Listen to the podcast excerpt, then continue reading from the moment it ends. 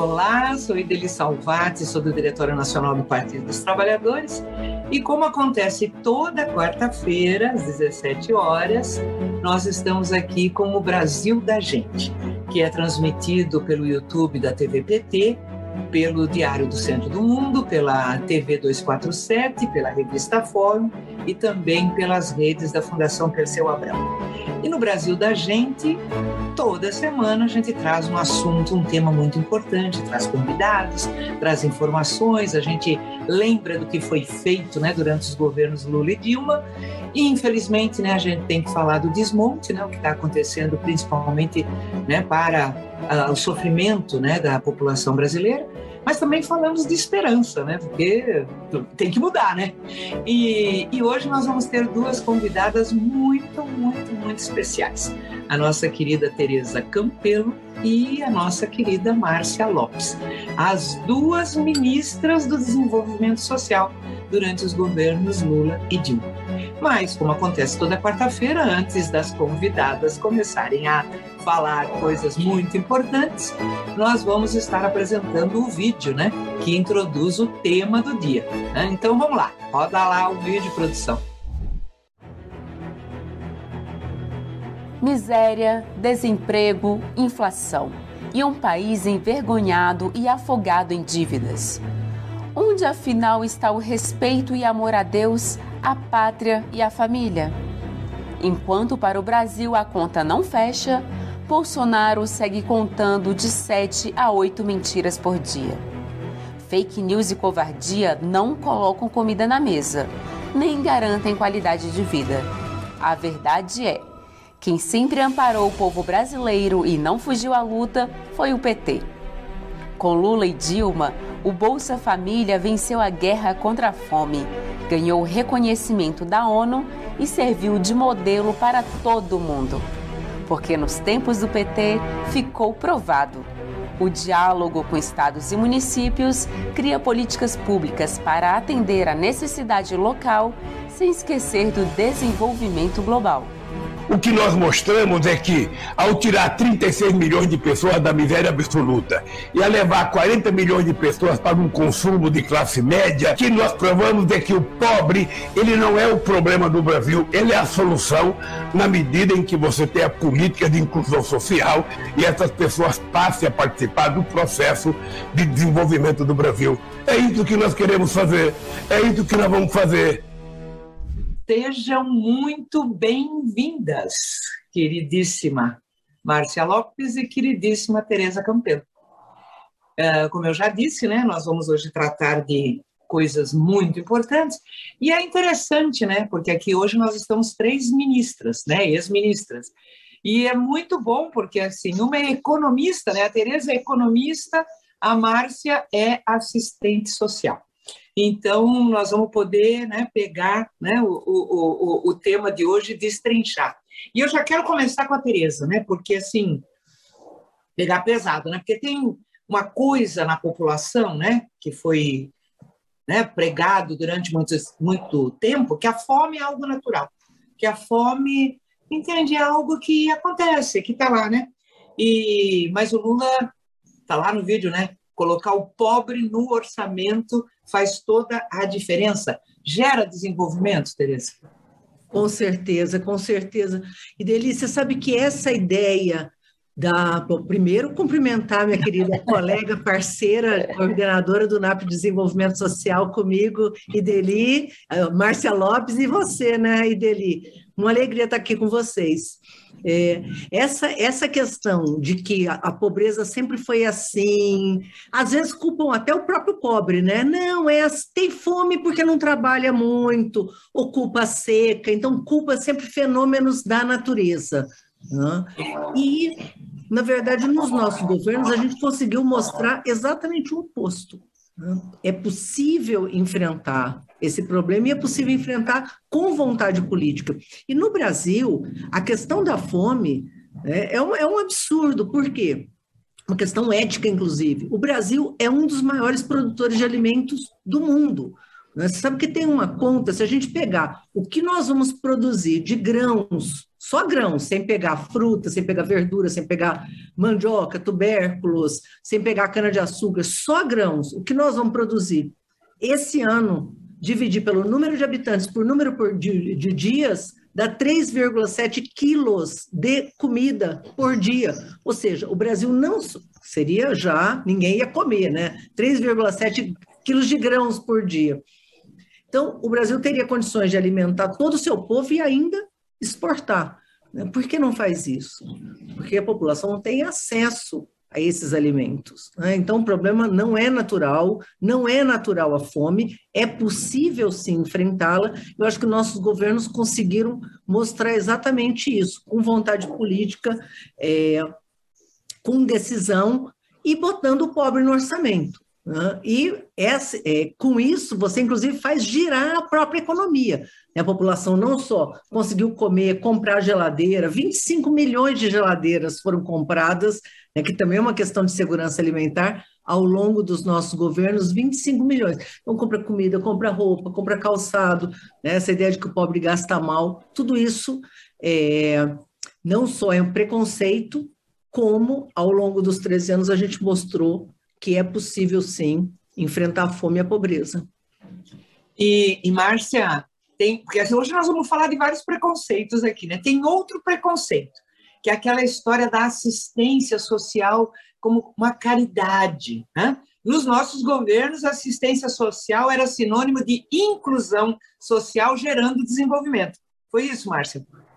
Exatamente, Deli. Que bom estar aqui com você de novo nesse Brasil da gente, né? Que a gente quer tanto que seja de todos e todas e todes, né? E com você também, querida companheira Tereza Campelo, que sabe bem né, os, os desafios que nós enfrentamos é, desde muito antes da Constituição de 88 e depois da Constituição de 88, que pela primeira vez, né, no artigo 6 estabelece os direitos sociais e coloca a assistência social, né, essa Constituição cidadã, coloca a assistência social no tripé da seguridade, junto com a saúde e a previdência social. E esse exercício de tornar a assistência social como política de Estado e, portanto, como uh, também né, um instrumento de desenvolvimento local, social e econômico sustentável, tem dado muito trabalho para todos nós que queremos construir esse país para todos e todas, não é? Então, é, é isso que você falou, assistência social por, porque era, era, era importava, era importante para os governos neoliberais, conservadores, né? desde, desde o descobrimento desse país, mostrar que a economia era para poucos, que poucos poderiam ter acesso ao tal bolo que não crescia nunca, né? e que as pessoas tinham que se, é, é, tinham que se conformar com a fome, com não acesso à cultura, ao esporte, com né, não acesso às coisas fundamentais das necessidades necessidades humanas fundamentais. E por isso, a assistência social, que era assistencialismo, era de fato realizado pelas primeiras damas, pela, pela caridade, pelo favor, pelo clientelismo, pela benemerência, pela troca de votos, né, numa visão absolutamente equivocada da política. Então, a nossa luta foi muito grande para colocar a assistência social no patamar do direito social. Então, as pessoas, os cidadãos e cidadãs, ou pelo ciclo de vida, porque são crianças, adolescentes, jovens, adultos, idosos, né? ou por, porque tem uma, vive uma situação de vulnerabilidade, de violência, de abandono, de isolamento, demandam dos serviços públicos do Estado brasileiro. E foi o governo Lula que pela primeira vez na quarta conferência nacional em 2003, em dezembro, chama a conferência para criar um sistema o Sistema Único de Assistência Social, que, a exemplo do SUS, passou a regular, a organizar, a conhecer de perto a vida da população brasileira. E não admitir, como a Tereza estava dizendo na primeira questão, que, que trabalho infantil, que abuso sexual, que fome, que violência contra a mulher, que discriminação contra é, idosos, indígenas, as pessoas negras, é natural né, que, que sempre vai ter pobreza. De jeito nenhum. A gente nunca, nunca acreditou nisso. E foi graças aos movimentos sociais, foi graças à visão do Partido dos Trabalhadores, foi graças ao compromisso do presidente Lula e da presidente Dilma que nós pudemos criar sistemas públicos, sistemas nacionais, a exemplo do Sistema Único de Assistência Social, que opera, que está presente nos 5.570 municípios brasileiros, oferecendo benefícios e serviços para essa população. E que não é uma população minoritária, são 33 milhões de famílias no cadastro único hoje. Isso significa em torno de 90 milhões de pessoas. Né? Então, e, e isso porque o cadastro único tem um, uma definição de renda, mas nós sabemos que com a pandemia isso cresceu muito mais. Então, assegurar assistência social é assegurar proteção às pessoas. E só as pessoas protegidas se sentem pertencentes, dignificadas e participam da vida da sua comunidade, da sua cidade, do seu bairro e do seu território. E não existe desenvolvimento social, econômico, eh, sustentável sem a participação de toda a gente. Por isso é tão importante que a gente faça esse debate hoje, resgatando o que nós pudemos fazer nos governos do presidente Lula e da presidenta Dilma. E, e Tereza, é, tem um gráfico né, que mostra que as ações né, que foram desenvolvidas durante o governo, né, tanto dos dois, governo do presidente Lula quanto da presidenta Dilma, reduziram drasticamente a pobreza, a miséria. Está né? Tá aí o gráfico, está aí né, a demonstração que foi uma queda, né, foi assim, desbancou. Tanto que em 2014 nós caímos no mapa da fome. Né? E, e Tereza, se você pudesse escolher uma, duas, no máximo três, as ações mais importantes que tiveram mais impactos para esta redução da pobreza, da miséria. É, e dele você vê que a gente cai desse patamar, né, de quase 51 milhões de brasileiros, se for nessa conta, né, como, como, apresentamos, como apresentamos aí, para em torno de 20 milhões de brasileiros de forma permanente e sistemática. Isso nunca aconteceu na história do Brasil. Quer dizer, uma queda permanente, mesmo em 2008, quando a gente começa a ter uma crise internacional, continua caindo. Isso exa acontece exatamente porque não é uma coisa só, né? Não foi criou o Bolsa Família, não foi é um né? Então um conjunto de ações. Por isso que é mais difícil ainda a tua pergunta, né? Escolhe três. Então vou, vou tentar escolher. Eu acho que uma questão que é muito importante, todo mundo fica esperando eu falar do Bolsa Família, né? Eu acho que a questão mais importante para a gente lembrar, mais ainda nessa conjuntura, é a valorização do salário mínimo. Né? O salário mínimo foi valorizado ao longo de todos os 13 anos dos nossos governos, de forma que aumentou acima da inflação 74%. Então, o, o, salário da população cresceu muito acima do que cresceu o preço dos alimentos. Por isso, as pessoas podiam comprar muito mais comida, né? podiam comprar outros bens. A economia foi tão valorizada, melhorou tanto o mercado interno. Exatamente o oposto do que está acontecendo agora. Né? Que o salário está congelado, aliás, está pior do que a inflação do ano passado, e o preço disparando. Então, as pessoas compram menos e menos e menos. Então, para mim, uma das coisas mais importantes para a gente valorizar e lembrar é isso, o oposto do que está acontecendo hoje, o aumento do salário mínimo. Segundo, o Bolsa Família não tem como não falar, né, num programa que é reconhecido no mundo todo como o maior, melhor programa de transferência de renda, não é só porque ele era um cartãozinho distribuindo dinheiro, é porque ele exatamente ajudava a organizar e a planejar um conjunto de ações articulados com a política nacional de assistência social, né, e com o nosso SUAS e o cadastro único. Então, o Bolsa Família, ele alavancou um conjunto de outras oportunidades. E a terceira questão, já que eu posso falar três, fortalecimento da agricultura familiar. Né? Isso aconteceu de usando várias ferramentas. Né? O próprio Programa Nacional de Alimentação Escolar, por exemplo, levava comida para 43 milhões de crianças. E dele, uma Argentina a gente alimentava no Brasil por semana, né, diariamente, o equivalente a uma Argentina com comida de verdade, comprando da agricultura familiar. Então, se a gente olha esse complexo conjunto de coisas, né, explica não só a queda da pobreza, como explica a saída do Brasil do mapa da fome e a menor taxa de desemprego que também acontece da história que aconteceu em 2014. Tudo o oposto do que nós estamos vendo agora.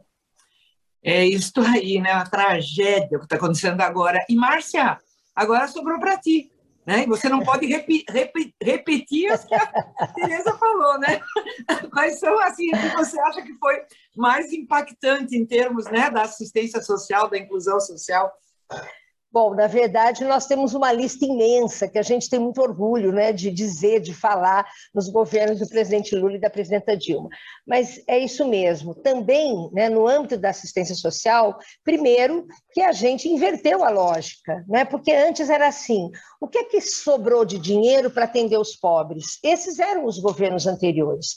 Então, o que sobrou, ou aquilo que, que, for, que é oportuno, é, que vale a pena em termos de emendas parlamentares, então vamos dar um cala-boca para os estados e municípios. E a gente não. Quando a gente implanta um sistema público contínuo, hierarquizado em todos os municípios brasileiros e nos estados, a gente foi identificar qual era a demanda dessa população? Quantas crianças estavam no trabalho infantil? Quantas mulheres vítimas de violência? Quantos idosos e pessoas com deficiência não alcançavam o benefício de prestação continuado, o BPC? Né? Quantas famílias ainda não estavam no cadastro único? Vocês se lembram, o cadastro único era uma gambiarra, nós não tínhamos uma base ativa.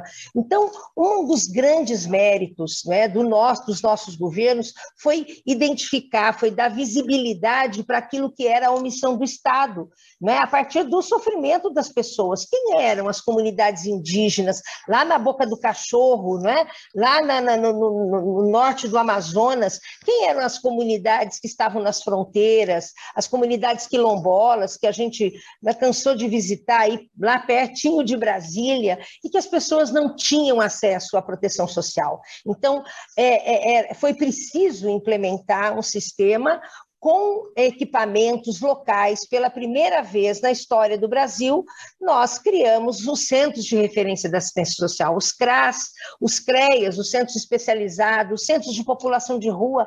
População de rua, como o Sebastião falou um dia para o presidente Lula, a gente sempre foi caso de polícia, e agora no seu governo a gente está sendo caso de política pública.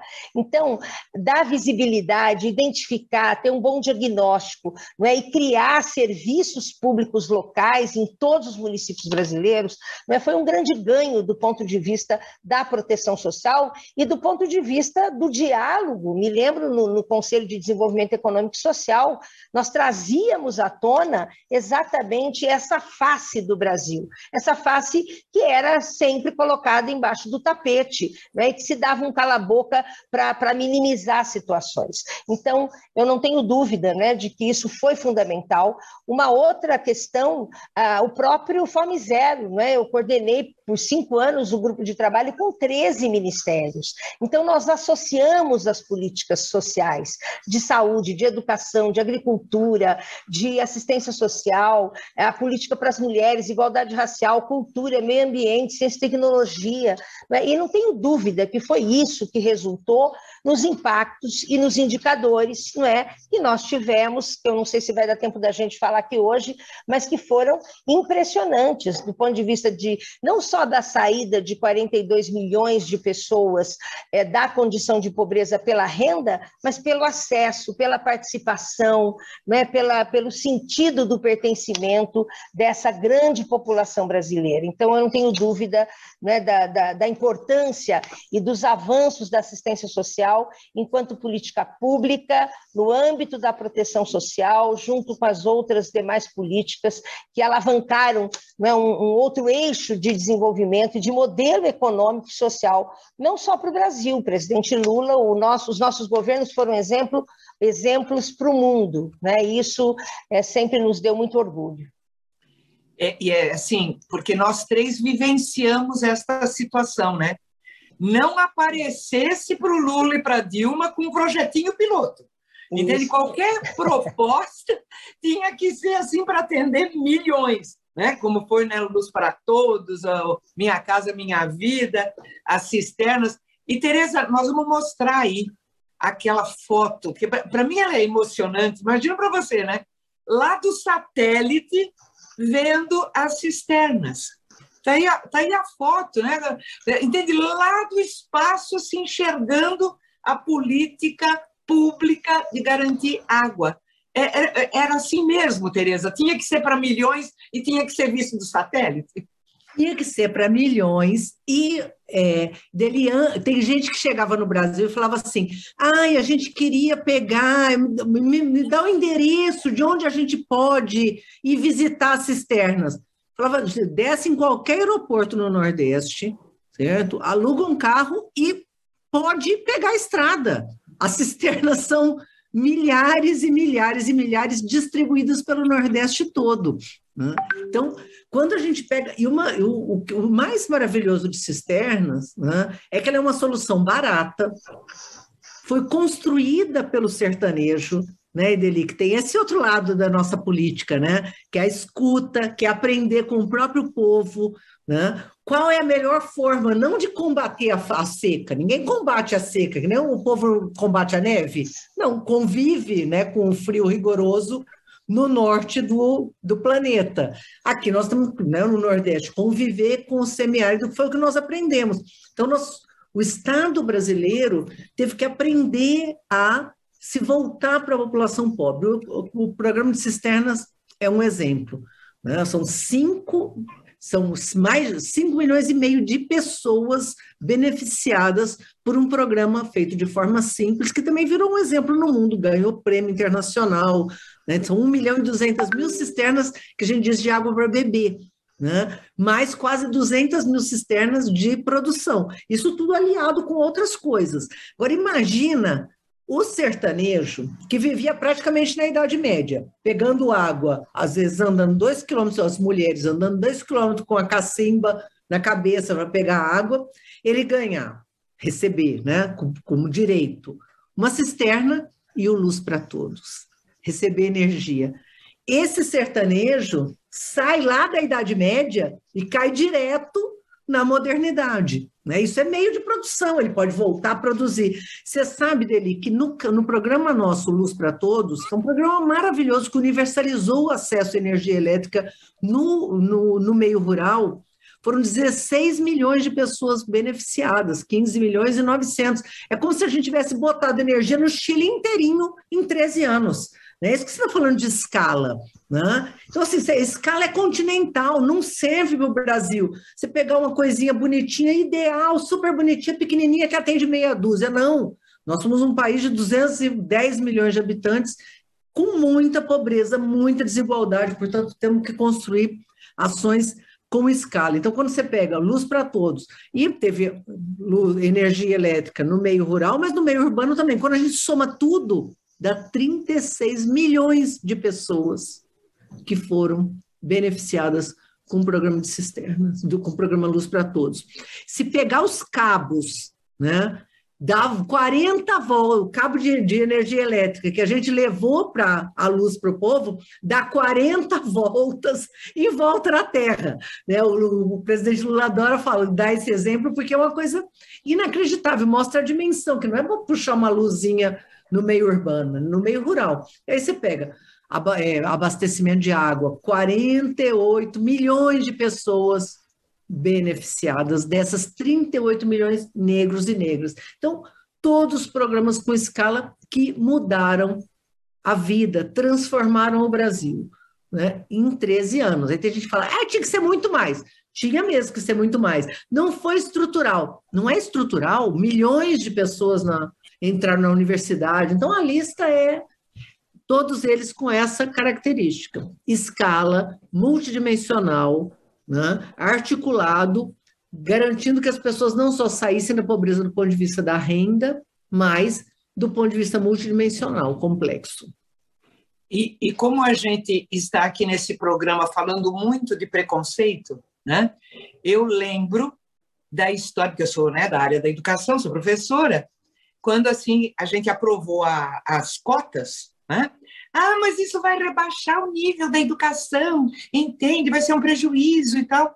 E eu resgatei essa semana e saiu uma pesquisa feita na USP, né? Na USP, que todo mundo né, tem em alta, alta cotação, dizendo que os alunos cotistas, está aí a, a, a manchete, né? Os alunos das cotas, ao final do curso, têm nível praticamente idêntico aos demais. Então, acabando, né? Também com esse preconceito aí que, é, como é que é? Pobre não se esforça, pobre é, merece, né? Não tarará, e pobre não aproveita a oportunidade, né? Mas vamos continuar aqui numa outra questão, né? Porque além de ser programas, né, projetos de, de, de para atender milhões, os governos Lula e Dilma não faziam sozinhos.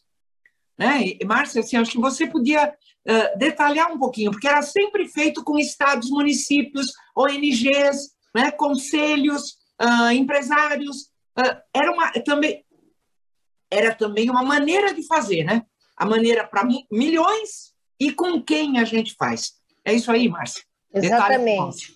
Exatamente, Deli presidente Lula, toda vez né, que, que se reunia conosco, dizia isso. Vocês têm que estar lá na ponta, eu não quero ninguém aqui nos gabinetes. Aqui Brasília serve para a gente gerenciar, administrar, tomar decisões, mas que sejam compatíveis com a realidade do país. E para isso vocês precisam conhecer.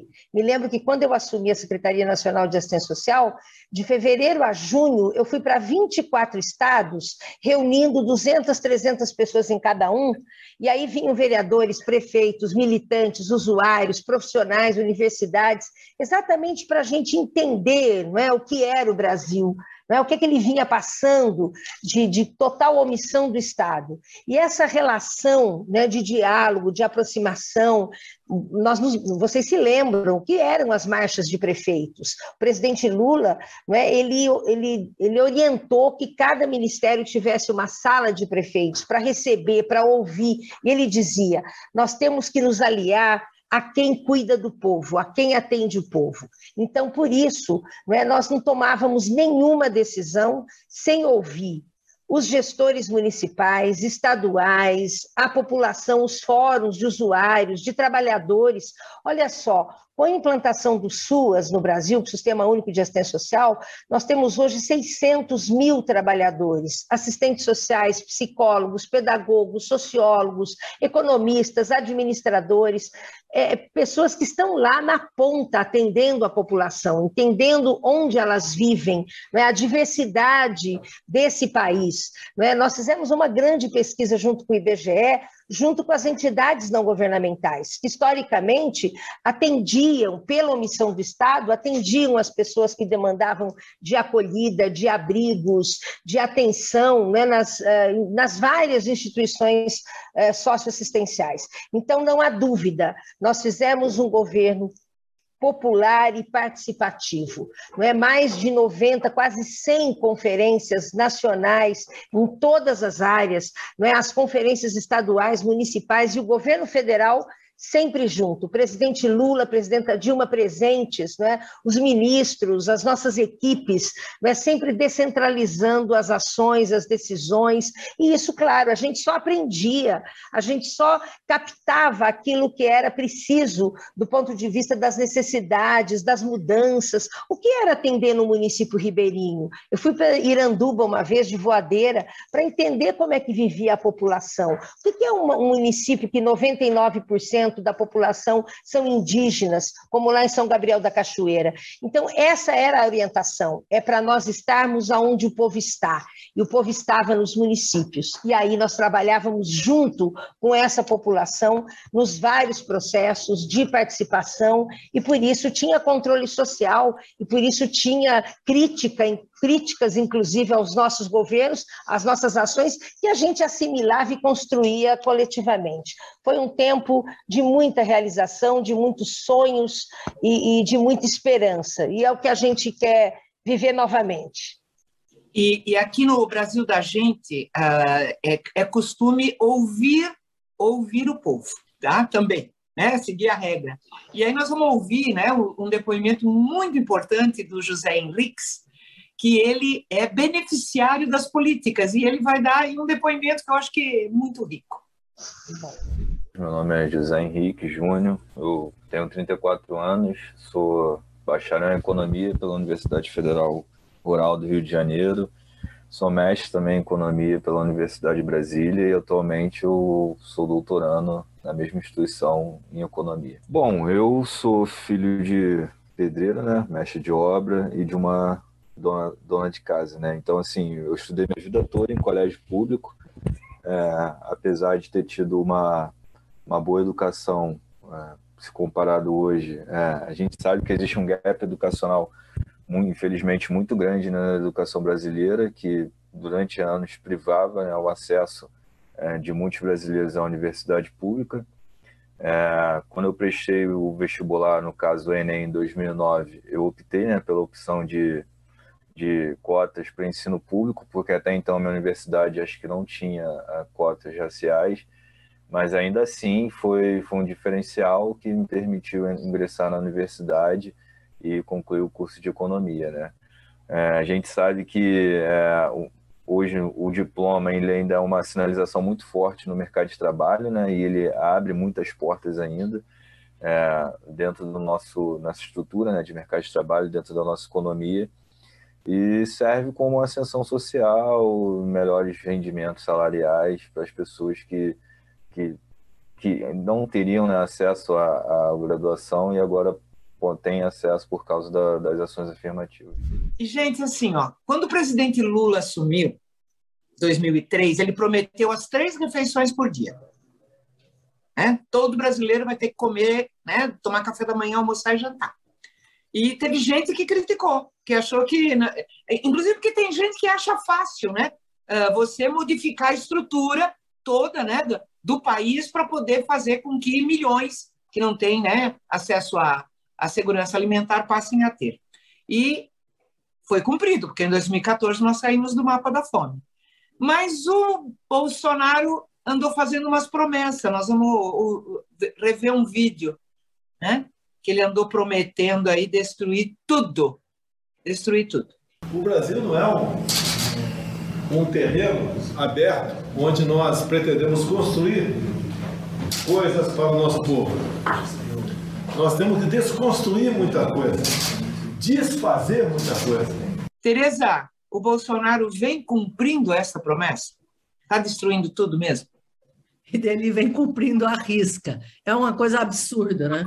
Primeira medida dele, primeira medida, no primeiro dia assumiu, fechou com ceia, destruiu toda a agenda de, de segurança alimentar no Brasil com essas medidas. Né? Você pegar essa agricultura familiar, nenhum dos programas voltados para a agricultura familiar, nem o Ministério, nem o crédito exclusivo para a agricultura familiar, o programa de aquisição de alimentos, o programa de cisternas. Você olha esse conjunto de ações ou foram extintas de fato, ou praticamente desapareceram. Pode não ter um decreto extinguindo ou uma lei, mas não tem mais dinheiro, então elas pararam. Né? Bolsa Verde, né? então, outro programa reconhecido no mundo todo, voltado, né, casando a agenda social, a agenda econômica e a agenda ambiental, que era um, um recurso que ia para comunidades extrativistas, barato, simples, eficiente, premiado extinguiu. Então, extinguiu o conjunto das ações. Agora está extinguindo, inclusive, as coisas de. Não é só as coisas do PT, né? Ele está indo além da sua promessa. Acabou com a CLT, que é da época do Getúlio Vargas, agora promete acabar com a Petrobras, da época. Então, vem desmontando o Estado brasileiro, né? não a burocracia. Né? Ele vem desmontando, na verdade, o conjunto do patrimônio e aquilo que chega na população. Queria ter acabado com o SUS, várias vezes tinha anunciado isso, a pandemia colocou o Sistema Único de Saúde, né, a importância, revelou a importância do Sistema Único de Saúde, vem desmontando as várias coisas. A gente estava falando agora da questão dos municípios e das parcerias, acabou com o critério, né? Nós deixamos de ser um país republicano. Agora você não repassa recurso através de critérios, você repassa recurso através de emenda e de negociação. Recebe dinheiro quem é amigo do rei e quem não é. Então, a, a, o conjunto daquilo que era republicano, organizado e voltado para a população, praticamente acabou. Agora, tem gente que está feliz, né? Eu estava vendo ontem, é, eu estava vendo essa semana, o presidente, num encontro dos supermercadistas, e um, um dos representantes elogiando, na área de supermercado, elogiando, dizendo que o governo foi muito bem e que queria pedir mais uma coisa, que é, limitasse as ações do PROCON. Então, elogia o governo a área de supermercado, gente, que trabalha com aumento de preço, caristia, vendo a população passar fome, elogiar o governo e dizer que tem que avançar em algumas medidas, como, por exemplo, limitar as ações de defesa do consumidor. Quer dizer, tem gente que está aproveitando esse caos para ganhar um pouco mais de dinheiro. Né? Eu acho que, que a gente tem que estar muito atento ao, a quem tem elogiado esse governo e a quem tem alertado pelo, desse processo de desmonte. Então, o governo cumpriu, sim, a promessa, infelizmente. Né? Por isso que não vai ser trivial reconstruir. E, e Márcia, uh, tem saído também na imprensa, e eu acho que aí né, você pode até esclarecer se está correto o que está saindo, tá? Está aí a, a, manchete né, de que tem um, no, no, no, lá no Auxílio Brasil tem uma espera que as pessoas uh, entram em contato, né? E aí a resposta é tem que esperar. Que tem, inclusive, uma fotografia, né, de uma de uma mulher acampada, né? Acampada na rua, esperando o, o tal do, do, do, do auxílio, né? Auxílio Brasil. E pior, né? Porque diz que tem 1,3 milhão, né? 1 milhão e 300 mil famílias na tal da lista de espera do Auxílio Brasil, aonde perto de um milhão é a é, população preta. É, é, é, isso aí mesmo, entende? Essa fila de espera é desta dimensão ou é ainda pior? É isso e é pior, viu, Ideli? Porque essa 1 milhão e 300 mil famílias são aquelas que já estão cadastradas e estão esperando serem chamadas. Que, por conta do, da, da, da implantação do auxílio emergencial, paralelo ao Bolsa Família, mas que foi precarizando o Bolsa Família, porque havia uma clara intenção de extinguir o programa, um programa que é lei federal, que é política pública, reconhecido no mundo todo, um programa acompanhado por todos os municípios, pelas equipes nos CRAS, nos CREAS, em todas as entidades, não é? mas havia uma intenção, como a Tereza já falou, não só a destruição de todos esses, mas de todas as políticas públicas em todas as áreas, e também na assistência social. E, além disso, nós temos muita gente agora com a precarização, também com a intenção de acabar com o cadastro único, de tornar o cadastro único um aplicativo individual para que os municípios, os estados não tenham nem a gestão é, dessas famílias que demandam dos serviços socioassistenciais e quem está na educação, quem está na escola, quem está sendo atendido na saúde, enfim, uma, uma completa destruição e para tirar exatamente a possibilidade dessa cogestão, de, do fortalecimento do Pacto Federativo. Então, é um absurdo o que está acontecendo em relação à transferência de renda, seja no, no, no, na transferência de renda do que era o Bolsa Família e que as pessoas continuam chamando de Bolsa Família, porque isso está consolidado, seja do auxílio emergencial, seja do Auxílio Brasil. E esse programa que é de novo, uma gambiarra, um copy cola na, na lei, e que vai até dezembro, ou seja, sem nenhuma segurança, sem, nenhuma, sem nenhum sentido de política de Estado. E a gente tem né, denunciado isso. Tanto é que agora, neste momento, nós estamos realizando, os gestores municipais de todos os partidos, inclusive partidos aliados ao presidente, os encontros regionais, né, dos gestores, dos trabalhadores, com presença dos, dos usuários. Agora começa, hoje, da região Sudeste, já foi no Nordeste, já foi no região Sul, Centro-Oeste, com muitas denúncias denúncias da destruição da assistência social enquanto política pública, um desfinanciamento de quase 70% do orçamento. Assistência social para os serviços, para atender os acolhimentos, os CRAS, os CREAS, os centros de população de rua, os abrigos. Não é? Nós tínhamos em 2014, quando a Tereza era, era ministra, 3,7 bilhões para os serviços. Este ano, desde o ano passado, um bilhão. Isso voltou ao que era em 2002. Quer dizer, é um, absurdo, é um assinte é, num, num, momento em que a pandemia não é, criou tantas fragilidades, tanta e que a pobreza, a crise econômica e política. Esses dias uma assistente social me disse, sabe quem está tá procurando o CRAS? Engenheiro, bancário, representantes comerciais, que estão desesperados. Então, mudou o perfil da população brasileira. Nós tivemos aí, né, nós temos um crescimento absurdo de pobreza e de desigualdade.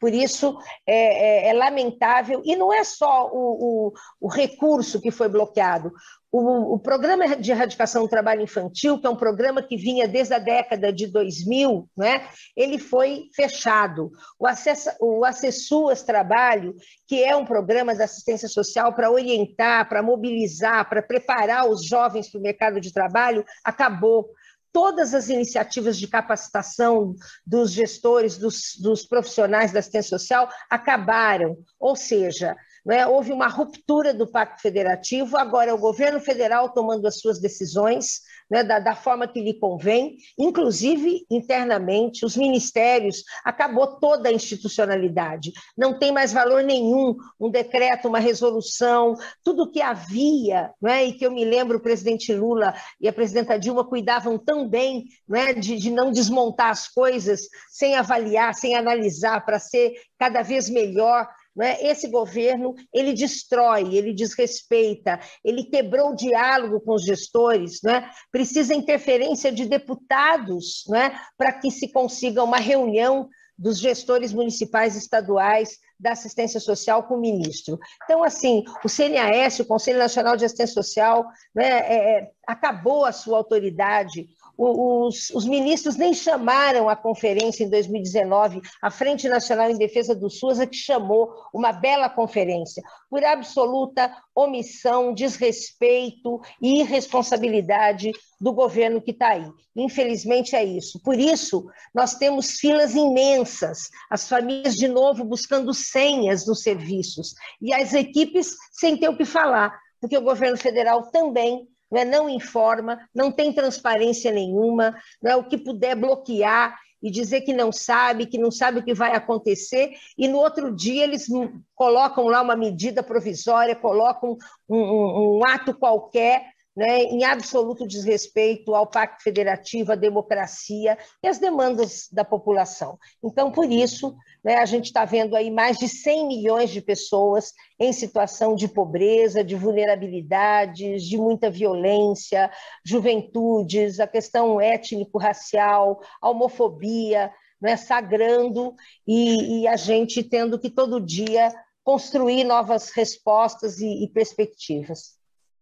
E, e, é, e, é, isso que o PT está fazendo, né? Vocês duas estão lá no, no, no NAP, né? no Núcleo de, de, de, Políticas Públicas, e tem uma, uma publicação né? exatamente com propostas. Daí eu peço aí que o pessoal bote na tela né? a, a revista Mais Proteção, Mais Desenvolvimento Social, né? que está sendo lançada e que é fruto aí do trabalho. Né? Então, Tereza, o que é que tem, assim, me diga aí algumas propostas dessa questão de reconstrução, né? porque vai ter que reconstruir o país, né? Reconstruir e transformar. Então, dá um resuminho aí, depois a Márcia também né, pega outros é aspectos. Isso mesmo, Edeli. Eu acho que nós temos duas, o, o, o, caderno, né, que na verdade é uma, um detalhamento do Plano Nacional de é, Reconstrução e Transformação do Brasil, que pegou a agenda de desenvolvimento social, não só olhou o que a gente tem que reconstruir, lembrando, reconstruir não será trivial, né? por quê? Porque o desmonte foi profundo, desorganização completa do Estado, então não só reconstruir, como reconstruir não olhando para 2003, né? olhando para os desafios que nós temos daqui para frente, né? com as mudanças que já aconteceram. Então, é, primeiro, a centralidade do combate à pobreza e à fome mais uma vez sendo reafirmada, ganhando uma dimensão muito importante que nenhum combate à pobreza e à fome seja feito dissociado da agenda de enfrentamento ao racismo. Eu acho que a gente tem esse salto desse olhar, né? daqui para frente nós vamos ter que ter ações ainda mais é, voltadas para que a gente possa simultaneamente superar, mais uma vez, a fome e a pobreza e, ao mesmo tempo, superar o preconceito contra o pobre e superar né, o racismo estrutural no Brasil. Então, primeiro, né, retomamos a ideia de um novo Bolsa Família, não só recuperando aquilo que o Bolsa Família tinha de estrutural, de fundamental, né? mas avançando. Bolsa Família tem que ampliar os valores, Bolsa Família tem que ampliar o público, né? tem que olhar de forma especial para essa agenda do, do, do, combate ao racismo estrutural. Né? É, temos toda uma agenda voltada para fortalecer a agricultura familiar. Por quê? Porque não é somente ações de combate à fome, né, mas também que a gente dê comida de qualidade. Então, essa agenda de da agenda da comida de verdade, né, que é superar.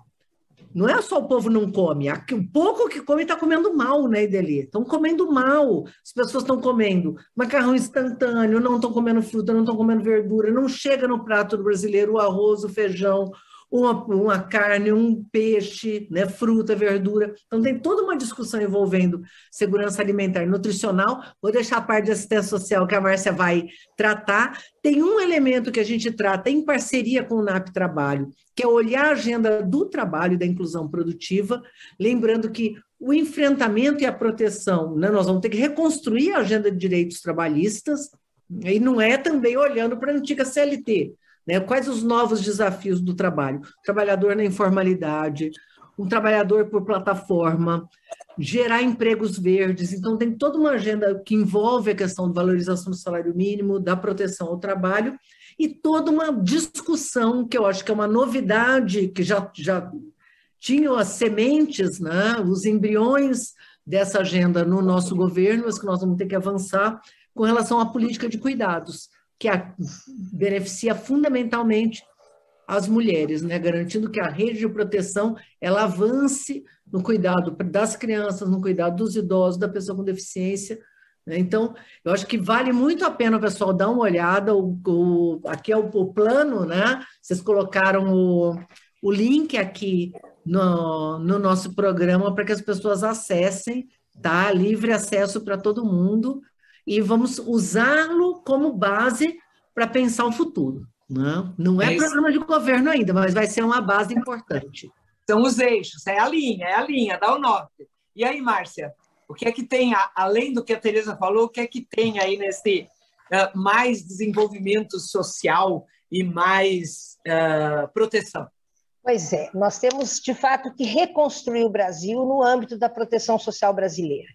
E aproveitar que nós já vínhamos num crescente com a consolidação dos sistemas, assim como o SUS, o SUAS, o Sistema Nacional de Segurança Alimentar e Nutricional, o Sistema Nacional de Cultura, o Sistema Nacional né, de, de, Trabalho e Renda, enfim, porque esse Brasil tem né, o tamanho de fato, né, que precisa, com toda essa diversidade né, e essa dimensão, né, reconstruir a partir das necessidades. Então, um processo que nós faremos, inclusive para construir o programa de governo, é a escuta né, dos vários segmentos. Nós temos movimentos sociais no Brasil hoje incríveis, movimentos que estão resistindo, movimentos que não estão se conformando com as decisões irresponsáveis do governo Bolsonaro e estão agindo, estão agindo por si, nas suas localidades. Né?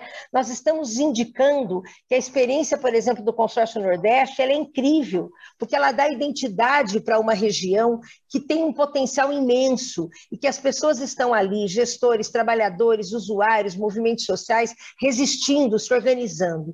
Nós estamos apontando para a necessidade de ampliação dos serviços. No caso da assistência social, depois da saída da presidenta Dilma, né, do, do impeachment, depois do golpe, nós não tivemos a implantação de mais nenhum CRAS que tinham quase 9 mil e parou aí, 8.860, se eu não me engano, e os 2.700 CREAS, né, e os centros de população de rua. Então, nós vamos ter que reconstruir, refazer né, essa rede socioassistencial, potencializando, inclusive, a integração entre as várias políticas públicas nos territórios. Quer dizer, nós temos né, que resgatar essa agenda das mulheres negras de periferia, que estão absolutamente à margem, a população é, da área rural, a população indígena, quilombola, todas as comunidades tradicionais, né, que, que vieram para dentro do governo e que foram absolutamente isolados e descartados do ponto de vista né, das suas necessidades e dos seus direitos. Então, nós fazemos uma agenda tanto é, no sentido dos indicadores, né, nós temos que erradicar o trabalho infantil no Brasil. O Brasil assumiu isso perante a ONU e ele, ao invés de erradicar, ele simplesmente fechou, fechou né, o programa que atende as crianças que estavam que estão no trabalho infantil e estão fora da escola. Né? Nós temos que retomar é, todos os serviços que atendem as mulheres. Nós sabemos o significado que as mulheres têm em cada território, em cada município, no seu núcleo familiar, no seu núcleo de organização das suas comunidades, né? E nós precisamos fazer isso. Quer dizer, nós temos que olhar cada segmento a partir das suas necessidades e aquilo que os municípios estão nos trazendo. Por isso a gente colocou aqui né, os eixos de enfrentamento a todas as violações de direito, a capacitação, a formação continuada, a articulação com as universidades, com o âmbito da ciência e tecnologia, né? porque assistência social significa você atuar diretamente nos graves, nos graves, nas graves situações de violação, mas também de potencializar as condições de participação de toda a comunidade, das mulheres, dos jovens, das crianças, e é isso que está faltando. Hoje a população não se sente pertencente ao seu país. Né? A população ela está se sentindo levada né, por uma, uma condição absolutamente de negação da própria vida. Então, a Tereza, é, é, dramático ouvir, não é que tem gente que ainda reafirma esse governo, e reafirma sempre dentro da pauta de uma elite não é, que, que nunca se preocupou com a vida da população brasileira. Por isso, também nós tivemos essa tragédia de tantas mortes aí no período da pandemia que não precisava vir. E, e aí né, assistência social, trabalho, educação, saúde, cultura, né, todas as, as políticas públicas que haverão né, de construir um, um, novo país. E é isso que a gente pretende, chamando as pessoas para participarem da elaboração de um programa de governo popular, democrático, sob a liderança do presidente Lula, a gente não tem dúvida disso. E terminou, gente. Porque, olha, assim, é duas mulheres que têm muita coisa importante para falar, né? Mas eu acho que foi né, um bom debate, uma boa exposição. E aqui, ao final, tem direito a se despedir, mas tem que responder uma perguntinha. Márcia, tem Luiz no fim do túnel? Ah, tem, tem Luiz no fim do túnel, viu? E é isso que nos tem empolgado. Como eu disse, né, nós estamos aí pela Frente Nacional em Defesa do SUAS, pelos movimentos sociais, pelos comitês populares, nós temos andado o Brasil virtualmente ou já presencialmente, e o que mais a gente tem encontrado, felizmente, é esperança no olhar das pessoas. E as pessoas estão eh, nos falam todo momento é, isso, esse clima, essa realidade está insuportável. Né? Nós não merecemos isso, nós não podemos continuar assim. E só né, alguém que tem liderança, que tem sensibilidade, que tem compromisso, que é um líder mundial, pode mudar o rumo uh, uh, do, do, nosso país neste momento. Né? E, sem dúvida, essa é a nossa liderança, Luiz Inácio Lula da Silva, que, que dialoga que já tem representado de novo o Brasil perante o mundo. Então, é, é essa aposta que a gente faz, que a partir de 2023 nós teremos né, aí o, o, presidente Lula como nosso presidente de novo, governadores democráticos e populares, uma bancada de parlamentares que ajudem a governar, né, não repetindo o que esse Congresso tem feito, mas de fato, né, seja no nível do Congresso, seja no nível da Assembleia, das Assembleias Legislativas dos Estados. É isso que nós precisamos fazer. Por isso, eu ve... tem muito trabalho para fazer, porque tem muito né, fake news, tem muito, tem obviamente, né, nós temos aí um, um, um mundo né, bolsonarista, conservador, um mundo de pessoas que não se importam com a vida dos outros, né, o individualismo, o consumismo na, na ordem do dia, e por isso a gente precisa dialogar, a gente precisa mostrar tudo o que os nossos governos fizeram e como é possível ter um país democrático, participativo, justo, né, com, cuja causa popular e a causa do povo ser, esteja na centralidade do desenvolvimento social, econômico, político. É nisso que eu acredito. Estou muito feliz de estar aqui, e Deli, com você, com a Tereza, e de ser, né, de sermos mais um espaço de debate e de aceno dessa esperança que todas, todas nós temos. Um grande beijo, muito obrigada aí pela participação e parabéns por esse teu trabalho e liderança. Ô, Tereza, agora é contigo aí. Tem Luiz no fim desse túnel, Tereza? Nossa, muita, muita luz e muito Luiz no fim do túnel. Olhando para frente, né? Dele, eu acho que você pegou um gancho nesse programa hoje bem interessante, mostrando assim.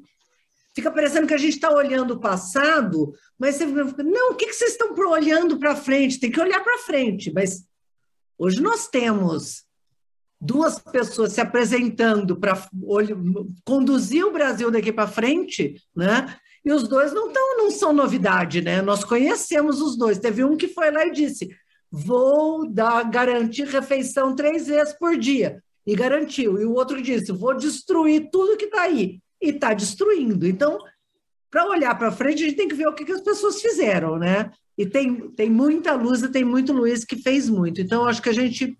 É, tem uma tarefa enorme, né, que eu acho que temos condições de executar, que é tirar de, novamente o Brasil do mapa da fome, tirar novamente o Brasil da situação de pobreza, novamente reconstruir uma agenda de empregos, de proteção, e eu acho que nós é, mostramos que podemos fazer isso, e aí não é olhar para trás e se acomodar, né? É olhar para trás e falar assim, foi possível fazer. E é por isso que a gente pode dizer é possível fazer ainda mais, porque agora nós temos experiência.